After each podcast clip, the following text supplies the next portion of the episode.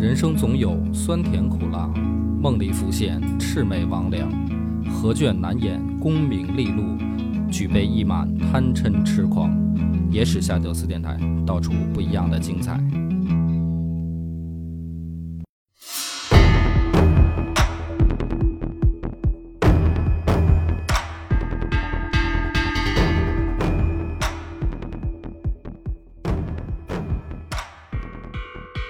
好，欢迎收听《野史下酒》，我是主播恶把波。细菌佛，咱们唐朝的故事今天就讲到了一个很 又又又说很重要哈，不重要不重要，听不听都行的一个一个段落了，就是太平公主跟李隆基这个之间最后的争斗。它故事的起因呢是这样的，就是说先是宋璟找茬儿宋应，啊、说这个跟这个李旦说，说你得给太平公主送走啊，因为你现在不是立了太子，立了李隆基啊，你要想将来太子顺利上位，你就得帮太子扫路啊，你给他身边留这么多大佬啊，将来太子继位他不顺利就。李旦呢听着就觉得有道理，于是呢就把太平公主啊说要给她接到蒲州安置，然后太平公主就蹿了，就是你这啊政变成功了，是吧？给嫂子干死了啊，你就接着就想把我轰走，那不行。但是呢，他这个手段呢也挺逗。咱们先讲啊，先讲历史记载的版本啊，然后我再分析，我觉得这里边又有问题啊。然后呢，他就直接把李隆基叫来，就骂了一顿。这个话呢，史书里面记载的还留着情面，就是说，你们父子俩这个叫以怨报德，对吧？之前老娘帮着你们政变啊，现在政变成功了，你们想轰我走。然后呢，话锋一转，说你爹呀是个仁厚之人，就是李旦是个仁厚的人，所以我觉得这事儿就是你小子出的招呗，啊，现在怎么着？现在看姑姑不顺眼呗。没完，他接着就骂说：“当初是谁帮你们把李重茂弄下去，对吧？就是等于弄掉韦皇后一党以后，不是还有李重茂这件事儿？但是我觉得没有必要细讲。我当时要不是弄掉李重茂，那不就是为了你小子将来继位吗？他就跟李隆基这么说，说我要不是为了你，难道你觉得我我还想当个皇太妹吗？我才把你爹扶上来，对吧？就是说，安乐公主想当皇太女，难道你觉得姑姑我想当皇太妹吗？那我做这些不都是为了你小子将来继位吗？你现在已经当了太子，你就这么急不可待的想把我轰走？然后呢，史书里面就说，说李隆基马上就说啊，说这个是姚崇跟宋璟两个人鼓捣的，啊，跟我没关系，就是他们俩说的。太平公主说：“你真逗。”说他们俩说还不就是为了你吗？然后李隆基就表态说：“姑姑你放心，我我去找我爹说。”回首呢就跑去真跟李旦说，说姚崇跟宋璟离间姑兄之情，啊，就是说你他他们两个把姑姑跟您的关系给搞坏了。于是呢，把姚崇贬为深州刺史。然后把宋璟贬为宋州楚州刺史，就等于这哥俩呢，明明是属于怎么说呢，叫哼 有功啊，结果还让李隆基给给卖了，卖队友了。然后把他们俩贬走以后，也没撤销让太平公主去蒲州的安排，就太平公主跟她老公也走了。那你按说你记载到这儿的时候呢，你就会觉得。不管李隆基到底想干嘛，眼下局面不错，对吧？自己呃损失了两个小弟，但是呢，最大的政敌也走了。结果呢，说这个没过多长时间啊，就有一次开宴会，群臣都来了。宴会上呢，李旦就说：“说我呀，之前这么多风风雨雨啊，我又是当这个。”皇太子，我又是当皇太帝，然后现在呢，我又当了皇帝，我都是被逼的，啊，我都是被迫的，都是这个时局所迫。我其实不并不想当这个皇帝，说眼下也好了，是吧？这个孩子也成年了，我就禅让吧，我这让位吧，啊，说这个让儿子赶紧接班吧。说大臣呢都不敢说话，因为我觉得也是，你这种话呢没法接，嗯，谁知道你怎么想的呀？你是真想传位，你还是试探我们呢？你你你你们李家这个是吧？玄武门这种事儿，也不是一次两次了，谁他妈敢接你这话啊？结果呢，这书上可都就点出来了一个叫殿中侍御史何庞尧。何庞尧呢，还说他是太平公主的党羽，就站出来说说那陛下你年纪不大，你这么想就这么早就想什么让位的事儿，太早了。然后说李旦呢就犹豫了一下，结果第二天呢还是执意就让位了，就等于这事儿呢就这么定了。定了以后呢，李隆基就是请辞，就说：“哎呀，我这个年纪也不大，呀，爸你再干几年。”然后李旦呢在书上写的还特别坚决，一开始就说：“没事，儿子，我觉得你行。”然后李隆基就强硬的说：“哎，我真不行。”然后说李旦就急了，啊，脸上就变色了，说：“你要是真孝顺，你就听我的，啊，难不成非得等我死了以后你再继位，你才叫尽孝心吗？”就说我本来也不想当皇帝，太累了，天天的，我就想吃喝玩乐，你赶紧继位吧。然后说李隆基呢没办法，就说那行，那爹你要这么说的话呢，我就继位吧。但是我还有一要求，就是你能不能给我姑姑接回来，啊，把太平公主接回来。然后李旦呢说那行吧，那你要这要求我能同意，反正我退休以后也没事儿干，呃，把把我这个妹妹接回来也挺好，反正就这么定了吧。说你讲到这儿的时候呢，你就总觉得那么怪呀、你说这李隆基到底想什么呢？就是这不是给自己找事儿吗？是干嘛那么执着于让太平回来呢？啊，结果呢，说果不其然，太平公主回来没多久啊，就开始闹事儿。这个起因呢，说又死了老公，啊，就跟周星驰那个电影里说的，你有没有死过老公啊？我死过，哈哈武游记也死了。这个时候的太平公主呢，说四十多岁，你要搁现在啊，也不算大，我觉得也正算风华正茂的年纪吧，啊，在唐朝，在李家，嗯，在古代虽然算年大了点年纪虽然有点大，但是嗯按照他们家这个基因，我觉得按武则天这活法儿，那也不算老。于是呢，说太平公主就春心荡漾了，死了老公以后呢，就想说，哎，想起一人，崔石长得帅，哎，就又把这崔石找来了，说俩人呢就腻腻咕咕的，崔石呢就借着太平公主呢又往上爬，同时呢就找过来几个，一个是这个窦怀真，啊，就就跟着崔石一块巴结太平公主，然后这两个人呢，这招啊特好使，太平公主回来以后呢，每次去找李旦推荐个人儿啊，还都管用。李旦这会儿呢是太上皇，但是呢也挺逗，说是五品以上的官员的任免还是太上皇说了算，啊，就是五品以下任免你随便，啊，李隆基你说了算，五品以上你还得跟我商量，甚至我还得有决定权。然后呢，这条路一好走呢，就发现瞬间太平公主周边就聚起了一帮人，这里面呢就有岑曦，有萧志忠，有薛稷，啊，还有说有一个淫僧 叫这个慧范，一个老禅师啊，除了不还俗，剩下的什么操蛋事都干啊。就说周围马上太平公主周边就聚起了一帮党羽，然后呢，这些人呢就开始给太平公主出招，出什么招呢？就是说，第一个 能不能把我们推荐上位？还真推了几个 啊，比如说这个窦怀真，窦怀真呢，他这个上位也特逗，说是李旦的两个闺女想出家，想当尼姑，然后窦怀真呢就给这俩公主啊修道观，修完了以后呢倍儿漂亮，公主倍儿满意。然后呢，李旦，然后太平公主就跟李旦就说：“说看这窦怀真有能力吧，你让他当官吧。”就这么当官了。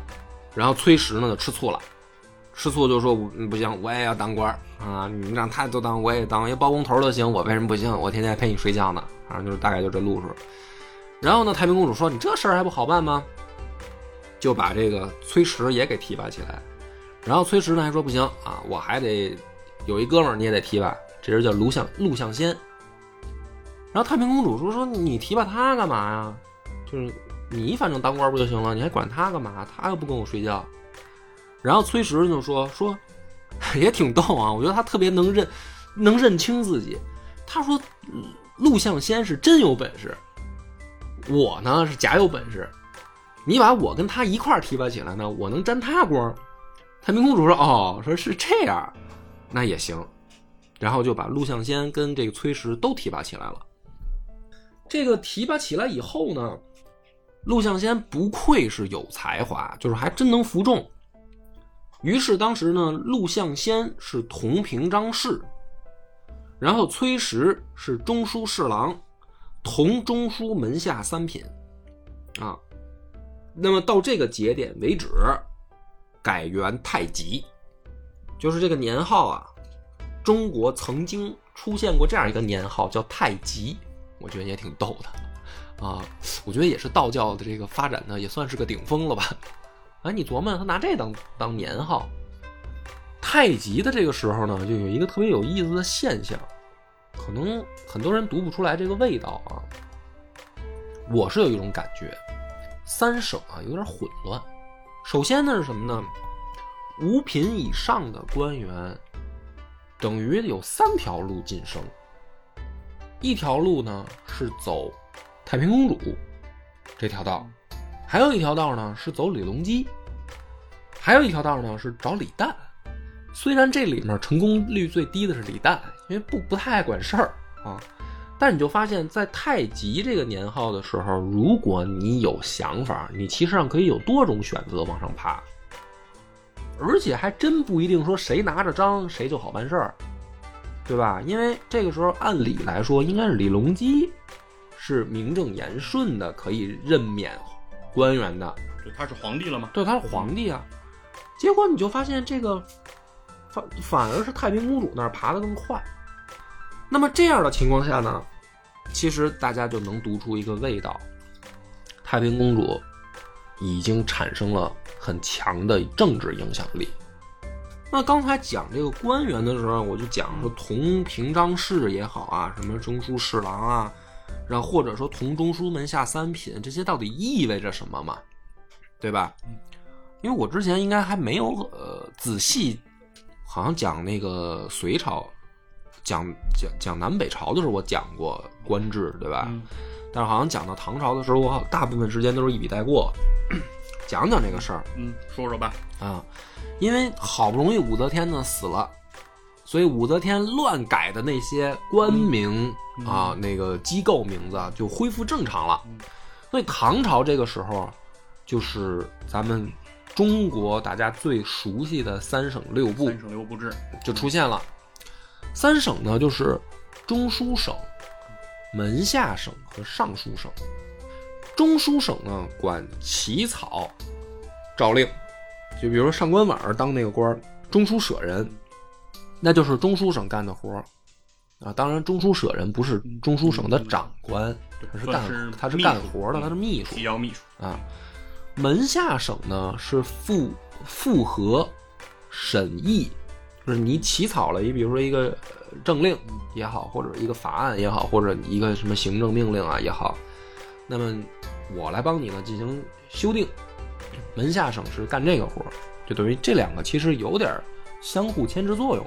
说好听点儿呢叫商量着办事儿，啊说不好听点儿就叫相互牵制嘛。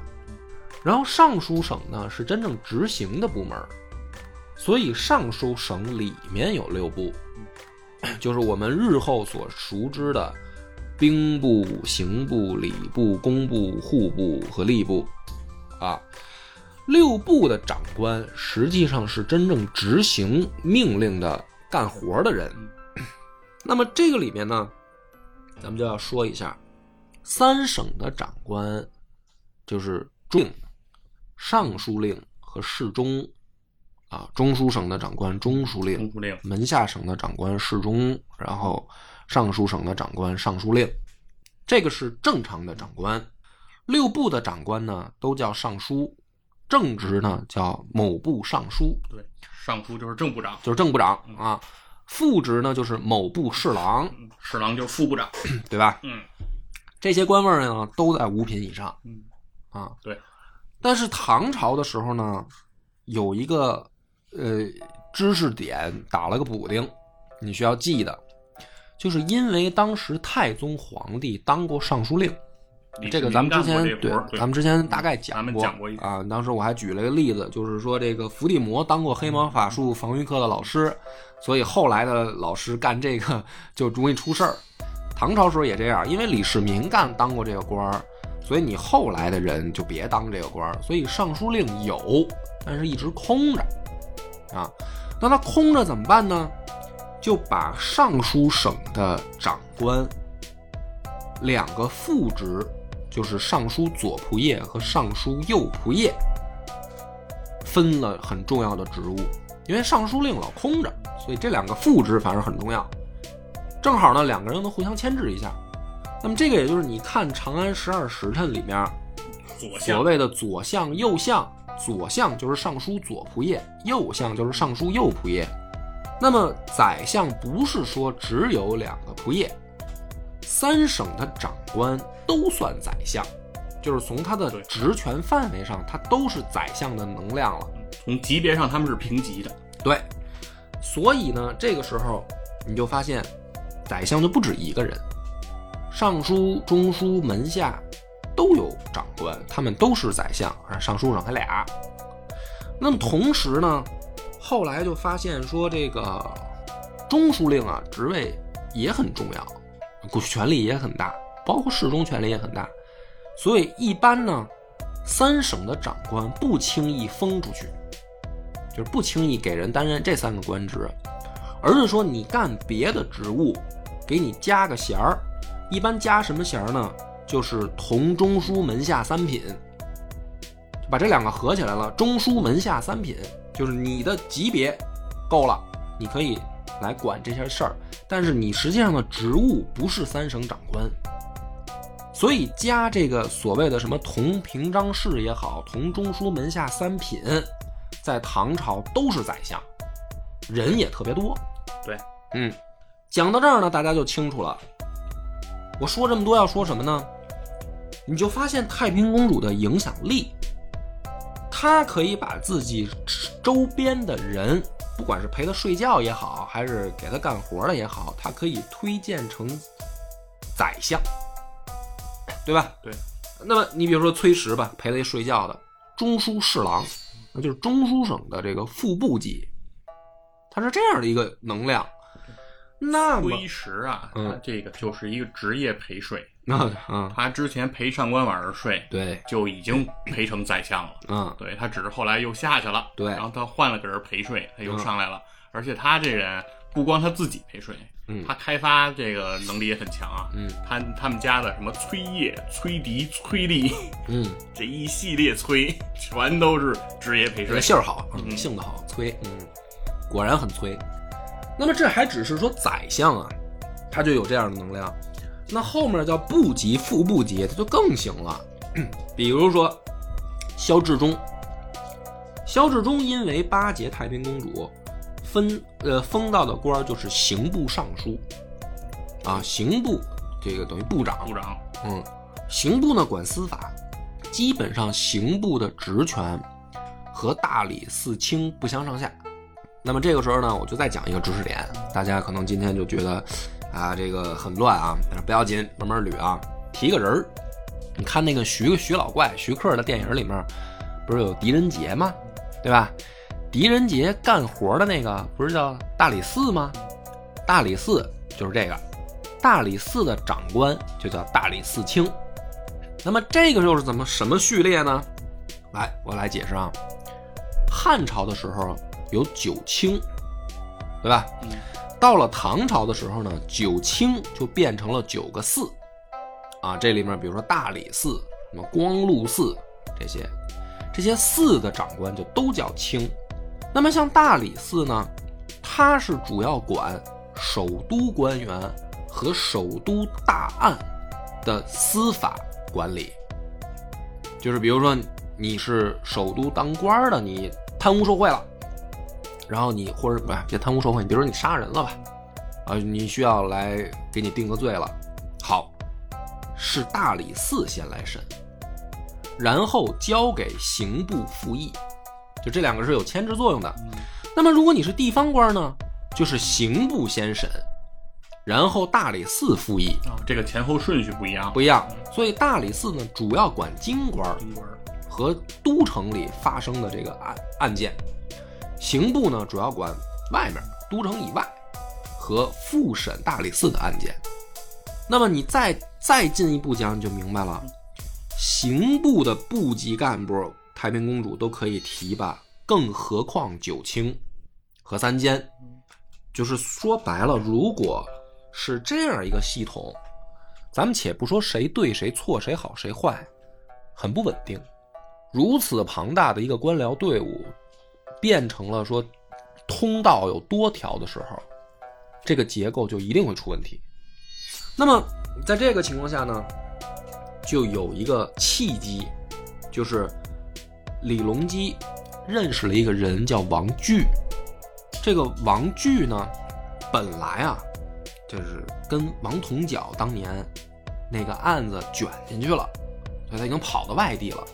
后来呢，发现这个机会又回来了，他就收收拾好了呢，准备回京城找机会。他刚见到这个李隆基的时候啊，正好李隆基出去打猎，路上碰上这么一个家伙。碰上的时候呢，是因为这哥们儿啊穿着打扮，一看就不是一般人。嗯，用咱们现在的话讲是什么呢？比如说啊，李隆基啊，这开着一大奔，正街溜子呢，突然发现街口站一小伙，穿一身阿玛尼啊，抽着华子。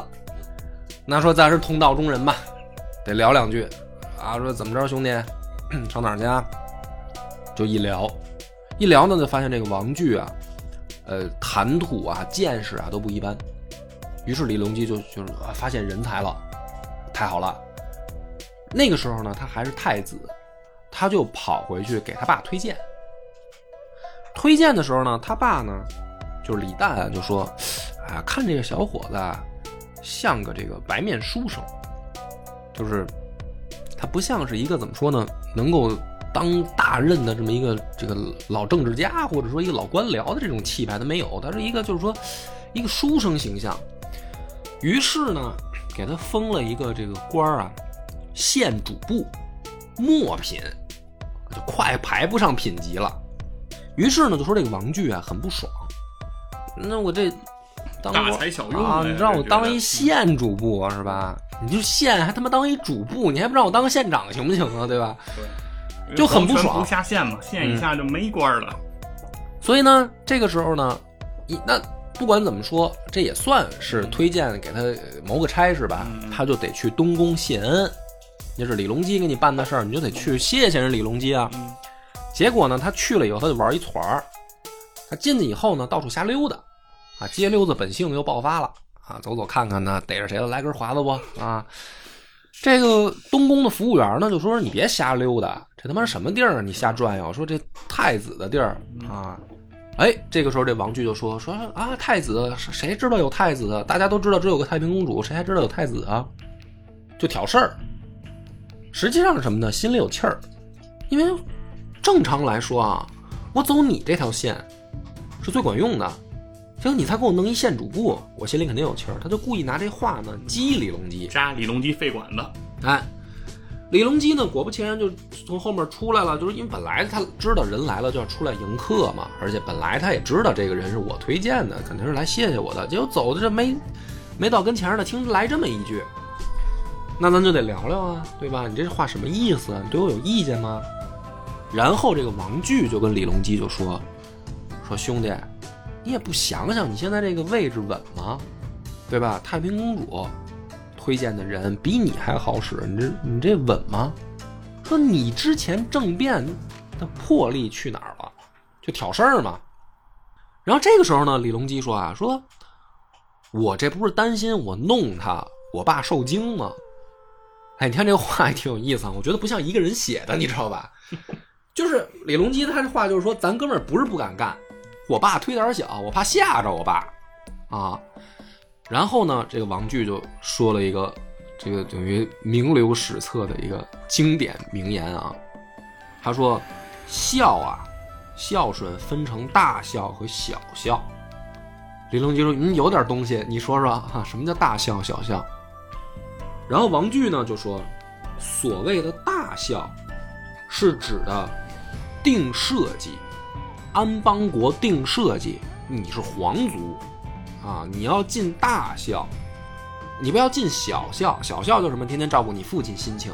好了，到时候你姑姑妈弄得越来越不像样，朝廷乌烟瘴气、乱七八糟，什么人通过他都能当官，社稷都乱了。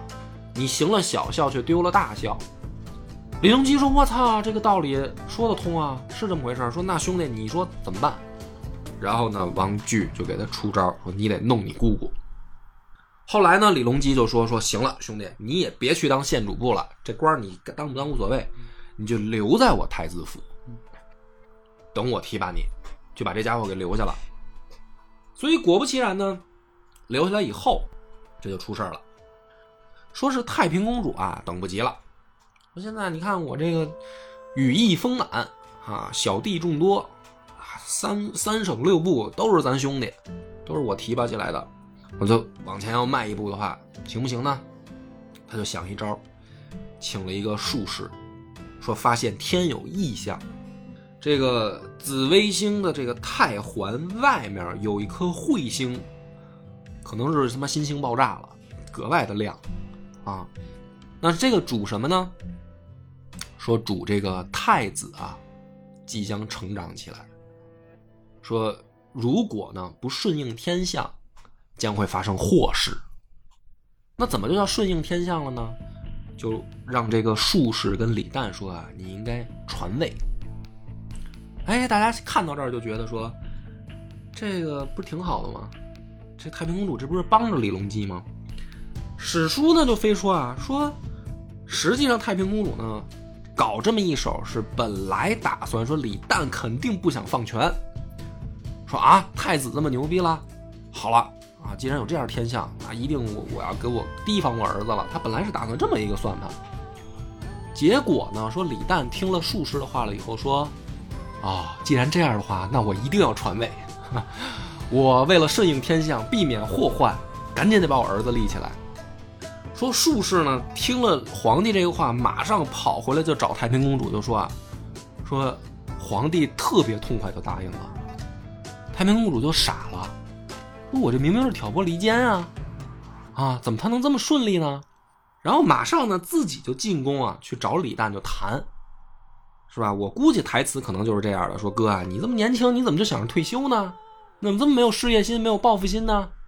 然后可能李旦就说：“是啊，我一直就这样啊，你又不是第一天认识我，我一直就不想当皇帝啊。”说劝了半天啊，没用。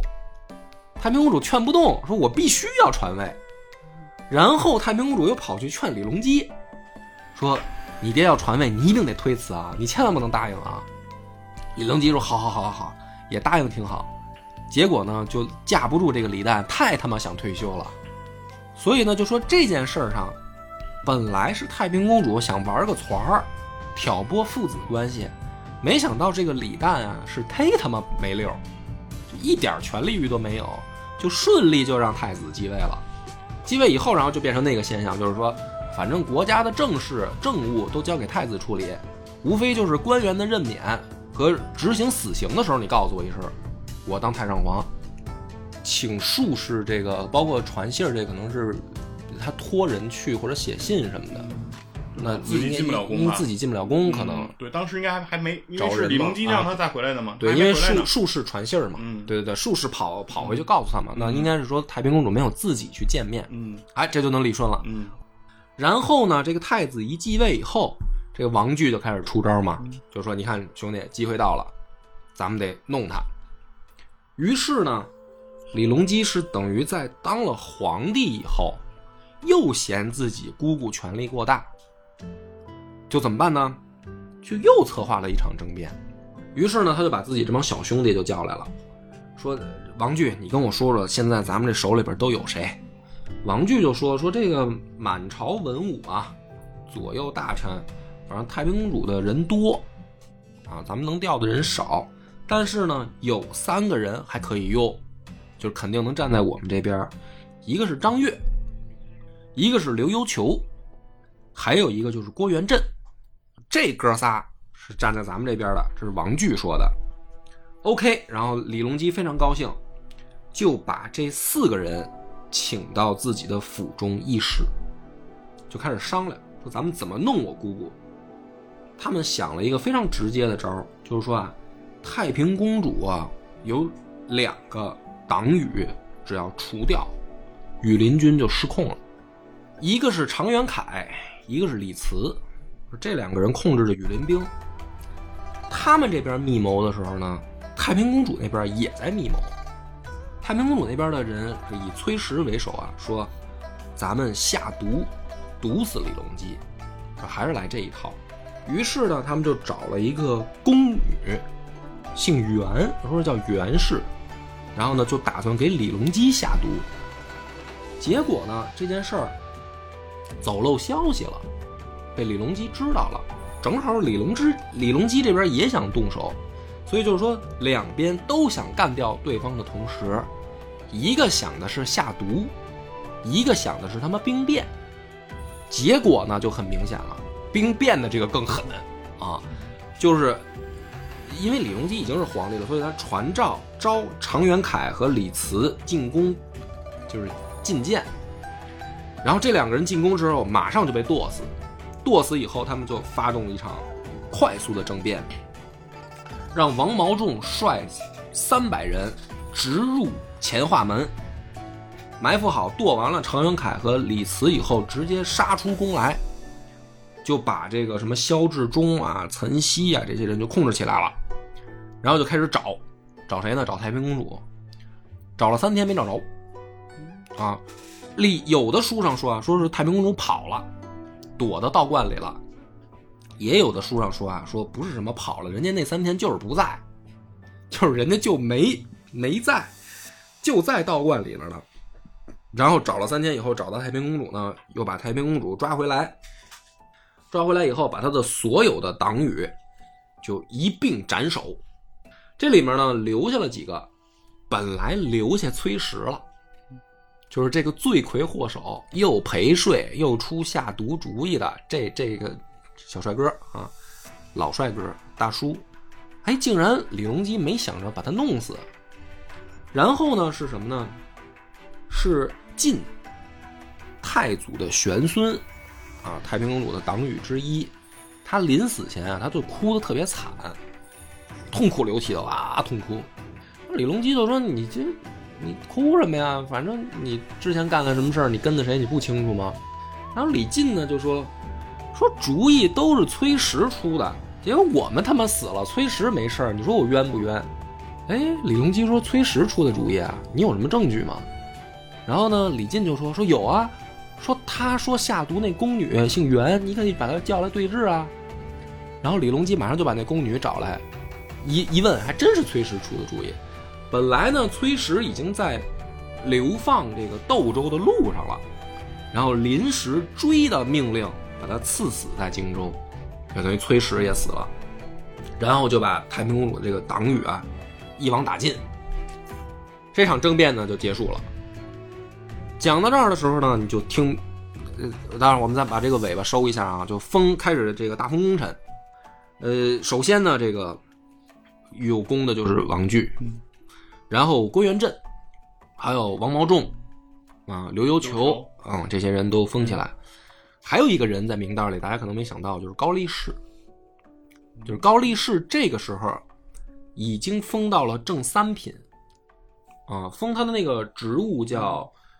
右监门将军，啊，也是少有的这个唐朝第一次打破了，因为呃，当时啊是在这个李世民的时候，内侍省不治官员，说太监呢就是个跑腿的活儿，不会对怎么做官啊？那对不会给你很高的职务。说到了这个中宗的时候，啊。太监就已经有七品以上的官了，就这个待遇提升了，而且据说有上千人。到了李隆基这儿呢，是终于打破了这个规矩，就是到高力士这儿又突破了一把，到三品以上了。讲到这儿呢，我们这故事就收完尾了。我我就要分析一下了啊，嗯这里面有很多奇地方，我觉得很奇怪，几个节点啊。第一个是这个太平公主第一次出京到蒲州的时候，按说这个局面就很稳定了，为什么李隆基非要给姑姑接回来？这个事儿史书上讲的逻辑不通。对啊，毫无动机可言啊。对，然后呢，第二个有问题的、很奇怪的就是，李旦传位的决心为什么如此坚决？而传完位之后，他竟然又听了太平公主的，就是说放权嘛放，但是不放不放彻底，直到说把太平公主铲除以后，李旦才说：“哎，儿子也长大，确实惊着了，说儿子也长大了，我啊今后什么都不管了，啊，我就是搬家了。”我就是搬到后宫那个，我就颐养天年了，真的是什么都不管了。但是他传位如此坚定，可是传位刚刚传位以后，他还要管官员的任命对，就是他是个核心权利。啊、这个核心权利他还没放干净，而且还跟李隆基就说说，我帮你分担点，你觉得好不好啊？就史书上他这是明写在那儿，就说我帮你分担一下，你觉得爽不爽啊？很奇怪。然后呢，最后一个疑点就是说，这两拨人都想弄死对方的情况下，你会感觉李隆基这边是后手，可是先至。嗯，后发先至，对，就是说，感觉李隆基是被逼的他是应对啊，应对说你要毒死我，所以我要弄死你。太平公主呢这边反而是感觉没有准备的，就是你看，首先有两个啊，第一个是他的这两个小弟常元凯，黄李隆基一叫就进去了，进去就被宰了。哎呀，俩跟大傻子似的。对，就是就这两个人竟然毫无防备。第二个疑点就是这边正着变呢，三天找不着人。这太平公主这么大的时候，他妈的，哎，她去道观玩儿去了，不像是就是有准备说咱们这边针尖对麦芒的，马上就要动手了，不像都都准备好下毒了，怎么就人就没了呢？嗯。所以呢，这个解读的观点呢，其实种种迹象我表明啊，表明，历史就是由胜利者书写的呀。对，那肯定就是被李隆基改了，对吧？不管是从他的这个来龙去脉、动机上，都被都被篡改了。那么篡改的时候呢，你就发现李隆基这个人留下来这个印象啊，跟跟我们传统想象的是相反的。比如说第一次太平公主骂他的时候，他竟然就把责任推到了姚崇和宋璟身上去，还把这俩小弟给外放了，就特别不爷们儿。因为那个时候本身太平公主都已经要去外地了，她为什么要这么做？我觉得啊，讲完了前面所有的，我就该分析一个我的结论了。我觉得李隆基这招叫故技重施，什么意思？他把对付韦皇后的那一套，在她姑姑身上又使了一遍。再说明白一点，这就叫捧杀。欲擒故纵，对我呢，知道我如果现在就是把姑姑送到外地，这个事儿也算是解决了，但是不够。你就想想李隆基有多狠啊！这是我的解读啊。我认为李隆基觉得这个还不叫够，什么叫够？他得死，他去外地这个事儿不算完。所以宋璟和姚崇这两个人为什么走？他们没有按照我的心意办事儿。我的心意是我的姑姑要死，而你们两个王八蛋只不过把她给我支走了。你把她支走了，我还弄不了她了。她去外地了，我怎么弄我远离权力中心了，我我我怎么办？对吧？我那你再追过去弄死人家，就有点太明显了，对吧？就是政治斗争，你已经赢了，你还有没有必要赶尽杀绝？所以你们两个王八蛋做这个事儿啊，根本就没经过我同意。虽然是为了我好，但是老子不买账。所以，其实你说太平公主这个时候骂他，他完全可以不听啊，但是他要整宋璟和姚姚崇，谁让你们俩擅自做主张的？于是顺着这个逻辑，我得让太平公主回来，因为你一旦回来，以你的这个智商，你肯定整事儿。你肯定整事儿，你一定会走向伪皇后那条路，你周围一定有人会围上来，一旦围上来，你就让我能抓着机会。所以下毒这件事儿，你就会发现这崔实的处理特他妈怪。你按说李隆基的这个心思手段，他能查不出来谁是主谋吗？崔实要是主谋的话，说下毒毒死李隆基，李隆基能查不出来？而历史上却说的是一开始竟然没查出来，啊，还给贬官外放都没杀，是等着他妈的这个有人有人说，哎呦他是主谋，你弄死我，然后李隆基说啊是吗？我查查一看，真是，那是怎么回事？那下毒这件事到底有没有啊？对吧？就是说会不会？你看何其相似，伪皇后要下毒毒死老公。太平公主要下毒毒死我李隆基，你甚至往前倒推一下，因为讲伪皇后的时候，我先把她定了个论，因为李书史书上写的太死了，就是摁死了这扣，对吧？就是说这个李显就是他弄死了，暴毙了。但是这回我就我提出我一个想法，会不会这些所谓的下毒都是李隆基说的？然后以你下毒为名。我政变弄死你，而且我弄死你的手段都是兵变，而且最后这一次说白了都不能叫兵变了，就是你都已经是皇帝了，你还弄的这个埋伏战，我都觉得有点奇怪，对吧？所以可可以看来是什么呢？不论到什么时候，李隆基手下不论哪些官场上的职位是爹任命还是姑姑任命，有一支军队，有一支死士，他掌握在手里。这说到关键上了，对吧？嗯，而这支这个怎么叫亲兵队伍？只要我说杀人的时候，他们是一定会动手的。而每次他杀人，他只是要找一个借口而已。从唐朝的这个官制上也可以看出来，其实唐朝这个宰相啊，嗯就没有什么用。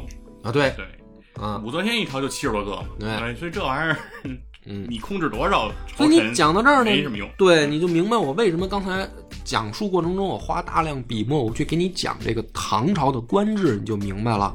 就是韦皇后也好，太平公主也好啊，他们还是在明面上，韦皇后当然能力还比太平公主差，他们还是在明面上想的这个马人儿，我把我哪个顶多他们就能做到，我把哪个人儿码到什么位置上，他玩这一套。李隆基之所以能成功啊，不是一个偶然，什么巧合，什么因这个运气什么的。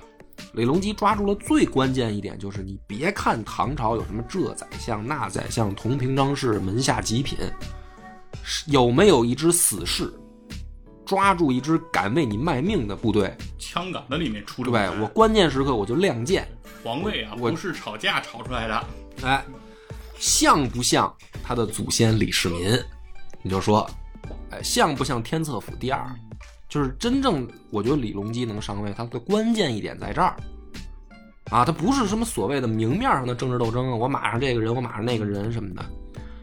再说过分一点儿，就是武三思如果要是活着，他也斗不过李隆基，对吧？就是就是这帮武家的人，如果因为年龄差距太大了，对，嗯，之前为什么武家人们干掉，不还是这一招吗？对吧？所以我而且李隆基也深谙此道，就是说官员上上下下很正常，嗯姚崇、张悦可以走，嗯我想让他们回来，也可以回来。嗯，对这件事儿搞完了以后，他又把姚崇跟宋璟给接回来了，然后对这个官复原职了也。想回来还是可以的。哎，所以咱们后面就讲到说，李隆基通过这样的手段，要开启自己的大唐盛世了。这个时候的年号改为了开元，所以我们瑰丽盛唐的真正的高峰开元盛世即将开始。那么感谢大家收听，且听下回分解。我们的微信公众号叫“柳南故事”，柳树的柳，南方的南。如果还没听够的朋友，欢迎您来订阅关注。